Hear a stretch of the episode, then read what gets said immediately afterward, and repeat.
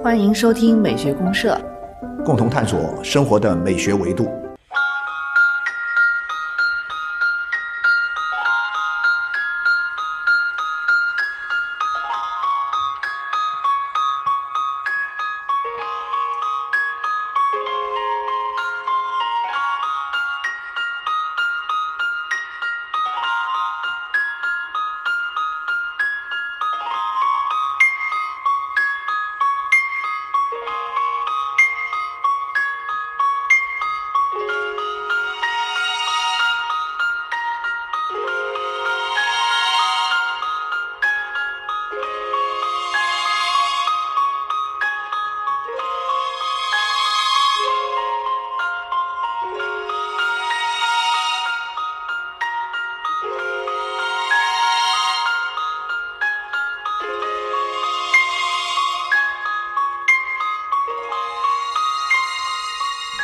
亲爱的听众朋友，大家好，我是小明老师，我是可可老师，欢迎大家。又见面了哈。啊对对，呃，可可老师，这个我们刚刚听的是不是坂本龙一的啊对了一个音乐？因为前段时间刚刚他去世嘛他是，三月二十八号去世啊，对对对。终年七十一岁。嗯，然后呢，就这几天时间呢哈，就不光是我自己个人哈，就是你在很多的社交媒体上啊，或者说你在很多的平台上面，你都能大量听到呃坂本龙一的一些音乐作品。对对刚我们听到的这个片头这曲子，圣诞快乐啊！圣诞快乐，劳伦斯劳伦先生。斯先生，但是呢，那个时候的坂本龙一呢，其实还还不出名，嗯，那时候还不出名。但是他那时候是一个作为一个音乐家啊，然后呢，为这个作品写这个配乐。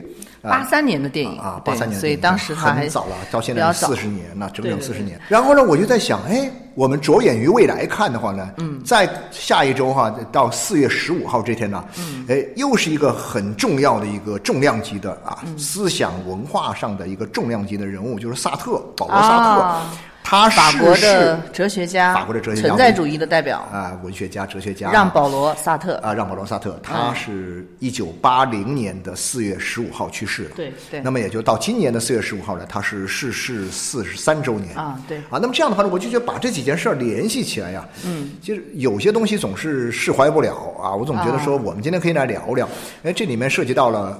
存在主义的一些东西，嗯啊，涉及到了一些对于生命价值的啊一些认知的问题，包括像涉及到了对于自由的很多的认识问题。那我觉得这些里面对，从坂本龙一的去世到我们即将要迎来的这个呃萨特逝世四十三周年，你会发现这两两两就是在坂本龙一和萨特之间了，其实我觉得是有一些东西是种关联，有对吧？关联，有关哎，联。我觉得这个关联其实就是在坂本龙一，他其实我他给我的一个印象就是他是一个典型的向死而生的一种，向死而生的人，对特别他后面的这半程啊，对他后面你看他患了癌症之后，患了癌症被发现呢，他患了癌症，从官宣出来是二零一四年嗯最早官宣年，然后后来又就是他他两次对啊转移了嘛，啊转移呃了后来他做完手术又那个，对，就整个这个过程里后面这差不多有十年时间，对对对。基本上都可以说真的是向死而生。向死而生是啊，我们一般人是这样的，一般人我们谁都知谁都知道我们都会死，但你不知道什么时候死嘛。对，尤其中国人他其实是比较忌讳去忌讳这个东西回避提到死亡啊回避啊，这个只有在清明节可能我们不得不去面对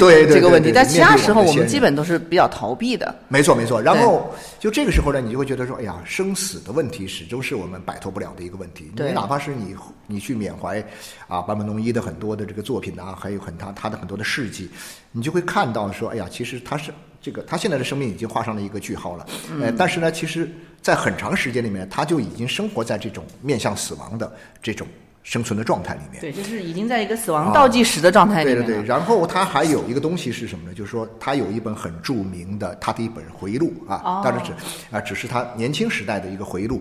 那么回忆录的啊，我我以前最早买到这个版本是那个是台湾还是香港的这个嗯一个港台版的一个麦田版本啊，这个麦田版本它的标题叫什么？叫音乐使人自由。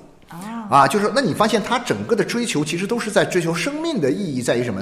在于对于自由的追求，这恰恰又是存在主义又是存在主义尤其是萨特。尤其是萨特。对，因为向死而生，我们还可以说是存在主义早一点的，早一点的海德格尔海德格尔《存在与时间》那个里面啊讲到对对对向死而生。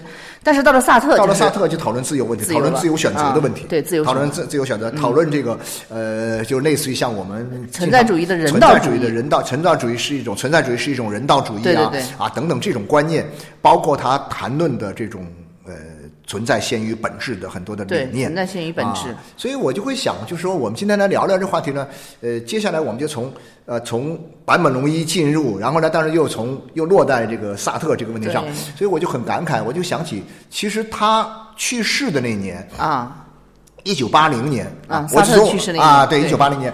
我自己个人上来，我我们那时候就说，好像在我印象中，嗯，萨特去世在我们当时的官方的媒体上是有报道的，但是呢，那个时候呢，萨特呢还没有那么有名，一开始的时候。啊，但是接下来的这四五年时间里面，萨特为代表的存在主义，或者说我们在讲存在主义的时候，嗯，我们所呃，关注到的萨特成为那个时候的一个西方思想文化界的一个最耀眼的嗯。一颗星。啊，就是就是基本上在八十年代那那那那十来年时间里面，我明白。我觉得他在中国人眼里应该是会更亲近一些，因为他是一个很典型的这种左翼啊。左翼，然后他也来过中国，对他他还是受了周总理的邀请。对对对，受到周总理邀请，社会主义的一个坚实的一个对支持者啊，对支持者。然后他来了，还在这个天安门广场上面和这个波伏娃一起。参加了一个参加过一个什么典礼吧？对对对对，一个观礼活动，一个很重要的，可能是一个国庆节啊，或者说是一个什么样的一个观礼活动。对。那么他和波伏娃在这个观礼台上这个照片呢，一直流传，广为流传，广为流传。所以说，我们在那个时代就有两个，有有几个东西是八十年代里面，呃，可以讲是。思想解放运动那个时候，我们讲七九年以后就是进入到思想解放运动。八十年代其实当然这个事儿现在相对来说聊的人比较少一点点，因为那我们更多的是讲改革开放。对对。但是呢，改革开放表现在人的思想观念上面呢，更多的还是什么呢？那时候其实那个时候的主题很明确，说的就是思想解放运动。啊。啊，其实是有一场思想解放运动的。思想解放运动当中的。三个很重要的西方的思想家，嗯，哲学家，嗯，其实就三个，里面萨特是一个，另外两个一个是尼采，尼采是影响也是很大，还有一个是弗洛伊德，哦，啊，这三个人，精神分析。啊，精神分析学那时候也是刚刚传进来，刚刚传进来，也是都是在萨特的存在主义，尼采的这种呃超人哲学，对超人，还有这个就是弗洛伊德的这个啊精神分析学。这三种学问呢，其实都是在七十年代末，尤其是在八十年代初的时候开始传进来，大火的是吧？对，然后我那个时候呢，正好又是什么呢？刚读大学，我一九八零年刚读大学，哇，那叫一个兴奋呐！觉得看他们的，但其实我后来想，我看他们那东西其实都是二手的，很多都是二手的，您知道吗？就是说，讲到这个，我其实各位老师，我很想请教你，一手的我就觉得萨特的很难看下去。你比如他那个小说，代表代表性的小说，恶心，恶心，真的是。但是让我看了有点有点不适啊。恶心虽然那个呃虽然你看不明白哈，但是呢，你比如说呃后来有一篇他的短篇小说，一个短篇小说还有一个剧本，哎一个剧本，就是他这个短篇小说讲什么事儿呢？就很有意思，就讲那个就就是一个很偶然的一个巧合的事件，讲的是比如说是法国的这个抵抗运动那个时候啊。啊有这个有一个抵抗运动的这个抵抗分子啊被这个德军抓了，嗯嗯，抓的时候就各种审，就审他。结果是审他的时候呢，他就不招，嗯，他不招，不招的话呢，但是呢，他又不想这样一种好像让自己显得过于大义凛然，而且又吃尽各种苦头，他就想什么呢？他就想一招，我我我我戏弄他们一下，啊，我戏弄他们一下。所以这个抵抗组织这个成员呢，他在这审呢在这个敌人审了他很久以后啊，他就招了，他就把那天开会的时间、地点和要参加的人，嗯。都招了，招给这个德国人的。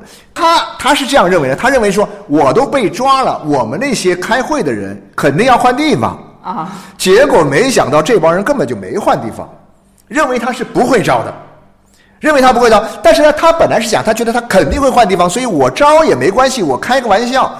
结果没想到那些人没招，结果把这一锅端全抓了。结果你说他是哭笑不得吗？他并不想出卖同志。出卖组织，他只是想开一个玩笑，所以这个故事其实很好懂。但是你看上去、听上去又觉得，哎呀，里面涉及到了很多很玄妙的东西。那么我所理解，当时我记得我在八十年代看的时候，我就觉得说，哎呀，这个很玄妙的东西在什么地方呢？在于一种偶然性，就是说，对这个世界的很多偶然性的东西，你无法把握。第一，你你什么时候偶然被抓到了？对第二呢，你想开一个玩笑，结果呢，没想到你以为别人会会那个，但是别人别人那边一推一推测说，认为你是必你必然不会招的，但是你偶然开个玩笑，是的，你说这些事儿该怎么把握？人我我记我记得那个呃萨特后来那本哲学名著啊，他其实就是想就是啊，讲就说偶然你会觉得，当你用想要去面对这个世界的偶然，一切偶然的时候呢，对方呢却用必然来应对，对那这事儿就很麻烦。所以他们认为你必然不招，必然是个很坚定的干呃那个战士，无产阶级战士。可是你也觉得说。我也确实是个无产阶级战士，但是呢，我跟他开个玩笑有什么不可以呢？啊，然后你发现这个事儿就就是一个玩笑，然后就这个事儿很惨。这是他的一个小说，啊一点都不难懂。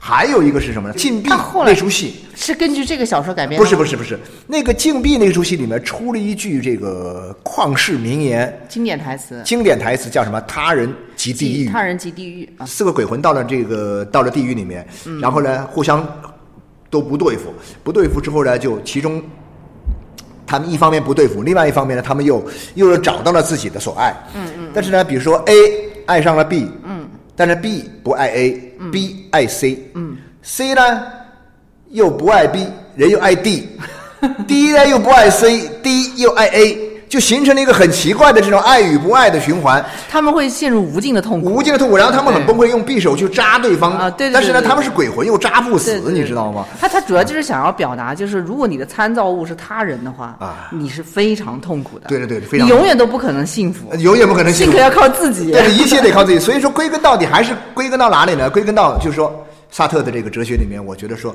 反正嗯我所理解到的哈，也可能也没那么深刻，但是我就、嗯我们所能够理解到的，我个人理解就是说，其实就是这种，就是所谓的自由是什么呢？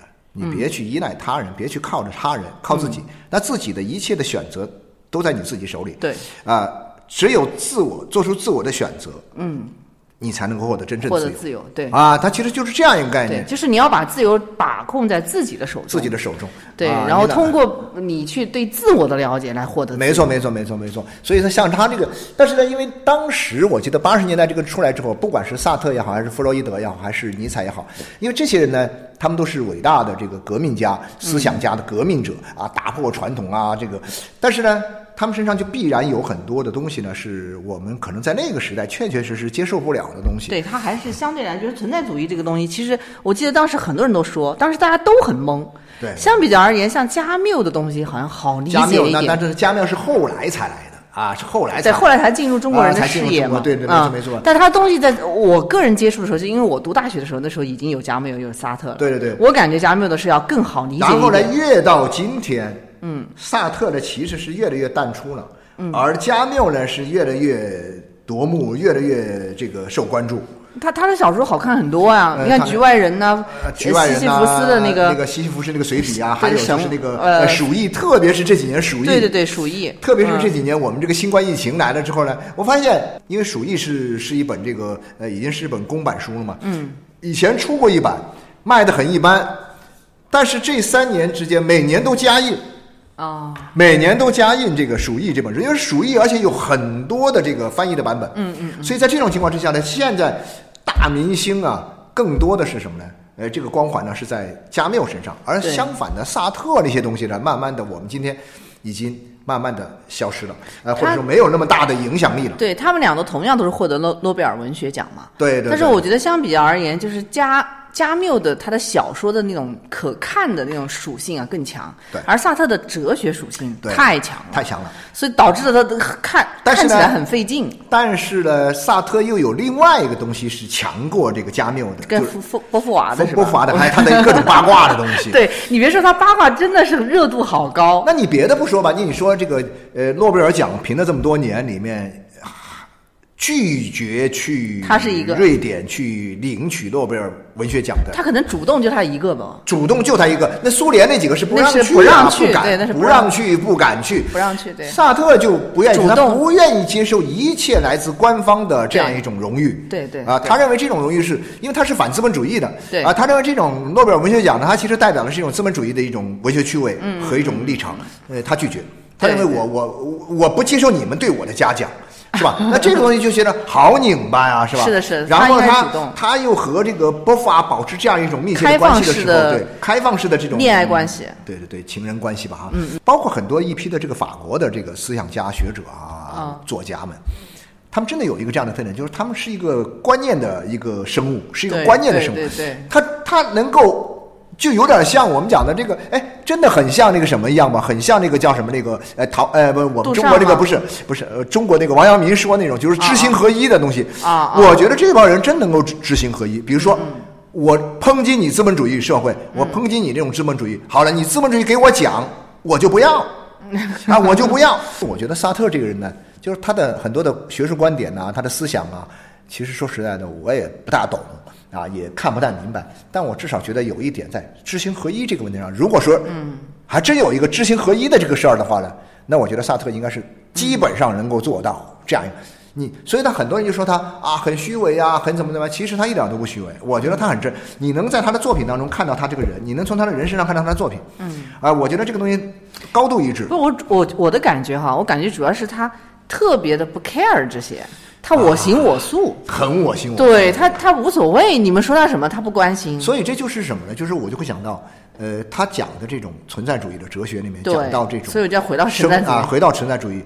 就真正的存在主义是一种什么存在主义？嗯真正的存在主义，我觉得首先一点是回到个人，回到个人，然后自己对自己负责。自己对自己负责。所以我理解，比如说他的那种呃自由选择嗯啊，就是自由选择很重要。对但那种什么样的自由选择才是呢？就是首先你得回到个人，嗯，然后呢你自己做出选择，然后你对你自己的东西呢做出你的啊付出你的责任啊，嗯我要负责任，我对我的行为负责任。所以说我我我这事儿我做错了，我我绝不怪别人。对对我不怪别人，我怪我自己。那我换，我再改。对啊，我我我在做比，我在我在重新选择。所以你会讲到他那个观点，另外一个真正的一个所谓的哲学观点是很深刻的一个哲学观点，叫什么？存在先于本质。存在先于本质啊。这个是人们关于萨特存在主义思想的一个最核心的最核心的啊，最核心的内容。啊，这也是他推进了存在主义发展的一对对对。那我我来理解这个存在先于本质的话呢，就相当于什么呢？相当于说，他认为人其实没有什么本质，本人没有任何的鲜艳的规定性，就是好像说你一人一生下来，你就好像是我们讲的人性是善的也好，人心是恶的也好，都是先给了他一个本质。都是你先给定了一个本质，这是不对的是一个鲜艳的，或者啊说是一个现在的一个预设的东西。这个预设的东西并不是是外强加给他的，对对，然后我们就生活在这个里面，可能你就会出现一个问题，说哦，呃啊，我是一个好人，或这是你的者说我是物质跟你的精神脱离了吗我？脱离了，呃，但是呢，他就认为说一切都是存在。存在是先于本质的，那存在的最核心的东西就是自由选择。嗯，那自由选择最核心的东西呢，就是自己为自己负责。对对，那，自己要为自己负责。所以说，你看他做的很多的选择都是我个人的嘛，都是我个人做出选择。你比如说，你那个，嗯，你像他在法国这么多年来啊，当时的这种动荡的，特别是六十年代那个年代的这种动荡的这种运关系动啊、战争啊，对，那种背景，他做出的选择其实都是自己为自己的选择负责任。对对，他很鲜明。其实我我想到刚才您聊到这个存在先于本质啊啊，我觉得当时我记得萨特他自己还做过一个比喻，就讲的挺好的，也帮助我们理解这个主题。其实我觉得啊这个挺哲学化的，可能啊我们很多视频朋友未必呃能够马上清楚呃。今呃专门去研究过这个哈，也未必研究过。对但是对对对，啊，他这个里面讲到，其实就是说，他人他不是一个像一个工具性的东西嘛。就比如说，我们拿一支笔，我们笔还没生产出来，当然我们就知道这是用来写字的呀。啊，对对对对对对，然后它是有用的，对吧？对或者当时萨特好像举的例子是类似一个什么剪刀、一把刀之类的哈。嗯我们虽然还没生产出来，但是我们知道这个东西是要干嘛，拿来剪东西或者拿来怎么样。但是人，比如他一出生下来，你知道这个人他会是成为一个什么样的，就他的本质，这个是没有办法去预你要成为什么样的人，完全是你自己的选择的结果。或者说这个他会有什么用？对对对他跟这个社会会有什么关系、贡献，还是会他会变成一个他拒绝大坏蛋？这个都不知道。在这个人还没有成为某一个人的情况之某某一个状态的情况之下，拒绝往他身上贴标签嘛。对对啊就是对对，你不能给他这种不能给他标签，这种设定规定他应该干嘛，应该干嘛。啊，对对对对对，啊，就不可以规定的，所以这就相当于什么呢？就是我们经常讲，今天那个小明老师您讲的工具工具的时候，我们那时候我记得我那时候大学老师跟我们讲课的时候，跟我们讲过这样一件很有意思的事情，就理解这个存在先于本质。我就想起跟你说的这意思是一样，他也想了一个工具，他当时说什么呢？他说这个嗯呃一一个东西，你比如说啊。教室里的一把椅子啊那毫无疑问啊，教室里的，你比如说啊，我我讲台上有一把椅子，这把椅子呢，我就是就是给我来坐在这儿来上课的。对，但是他当时我记得他这很好玩，他来分析这把椅子的时候，他说，这就是说你在讲台上放一把椅子，这把就等于是说规定了这把椅子的它的一种本质。本质对，但事实上，这个本质呢和这个情境呢又不一样。嗯，这这老师他当时他，因为他上课从来不坐，啊，他只是站着上课，他觉得一个老师就应该站着上课，嗯而不应该坐着上课。但是他举的这个例子就是说，你让你这把椅子放到这儿是什么意思？让我坐吗？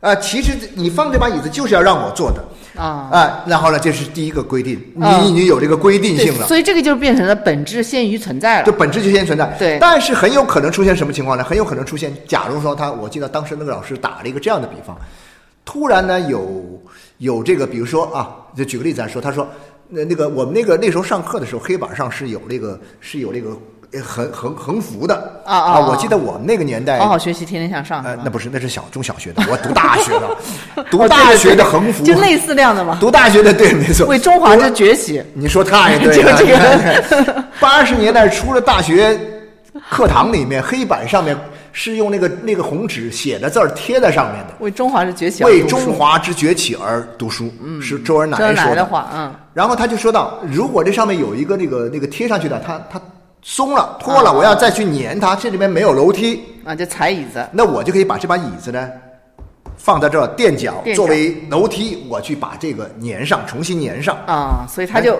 他他就有了不同的有了不同的本质。对对对，他就做了有有了新的选择。然后他讲一个东西的选择性有是无数多样的。然后呢，比如说你这里面突然这个来了一个什么呢？呃，有一个假如说有坏人闯进我们这儿来了。啊啊啊！拿椅子砸人，我可以拿这个椅子，把我椅子当成一个工具。我前面是把椅子当做一个楼梯，现在我可以把椅子当做一个武器去攻击它，嗯嗯嗯，去保护我自己。嗯，那么椅子还可以，就是你能想象，它可能有各种各样的可能性。对对对你不能够用一把椅子只是用来坐来限定它。嗯，当然椅子它是坐的，但是呢，它还可以做别的任何东西。那我想的其实人更是这样。人更复杂啊，人更复杂。对，你不能说，因为以前可能涉及到了很多其他问题，比如我们经常讲的欧洲的文化里面，你比如说啊，假如说我是个贵族，我生下来就是贵族，对那你可能你你不想，哎我们知道很多人都不想做这个贵族啊。嗯，你就包括像萨特的这个女朋友，这个呃波伏娃写的一个小说叫什么？人总是要死的，人总是要死的。里面那个那个人，他一生下来他就他后来他他他他叫什么？他选择了长生不老，他炼炼炼丹，后来在小说里面一出来的时候就已经是六百多岁了。对然后他想死，他想选择去死，他死不了啊。对，那那个是非常痛苦的。是很痛苦但是就说，但是呢，它是一种选择，所以我们经常讲到存在先于本质呢，我们就用这么，呃，也不知道说的对不对哈，但是我个人觉得就是说，其实他把很把人的所有的责任都放到了自己每个人自己的个人的身上，因为我们知道，在我最早来看这个萨特的这个所谓的哲学的这种哲学存在主义哲学的时候。